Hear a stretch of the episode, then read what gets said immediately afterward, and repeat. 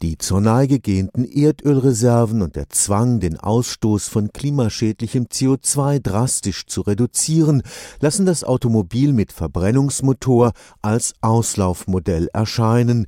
Die Zukunft gehört dem Elektromobil, so scheint es. Oder vielleicht doch nicht?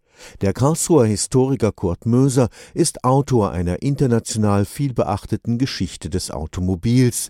Er sieht das elektrisch betriebene Auto nicht als nachhaltige Lösung für das Problem individueller Mobilität in diesem Jahrhundert. Wenn das Elektroauto, wie es sich abzeichnet, eingeführt wird, dann wird es in der Regel als Zweit- oder Drittwagen genutzt werden. Und wenn man das dann auf den Punkt bringt, dann heißt das, das Elektroauto löst nicht die Probleme unserer derzeitigen fossilbasierten Mobilität, sondern verschärft sie noch. Das Elektroauto wird dazu beitragen, dass der Bestand steigt, dass die Staus zunehmen und dass der Mehrfachbesitz von Autos noch sich steigern wird. Dr. Kurt Möser lehrt Technikgeschichte am Karlsruher Institut für Technologie.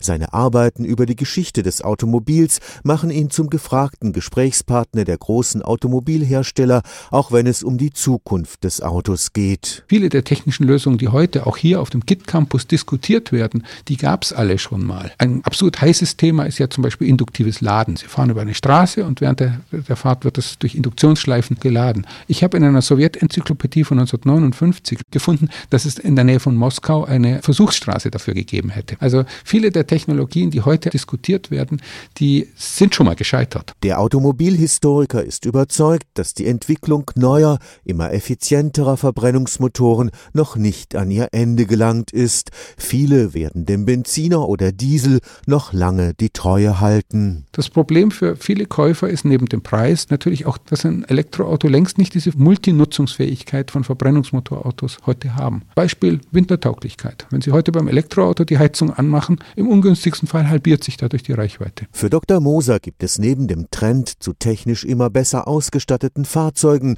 mit viel Elektronik und Fahrerassistenzsystemen auch die Tendenz, Autos zum Beispiel sehr lange zu fahren. Und zwar ist das durchaus auch ein Trend, den Sie unter Gruppierungen finden, die Nachhaltigkeit in der Mobilität fördern wollen. Ein Autokritiker hat vor kurzem geschrieben, das nachhaltigste Auto ist das, das nicht gebaut wird. Stefan Fuchs, Karlsruher Institut für Technologie.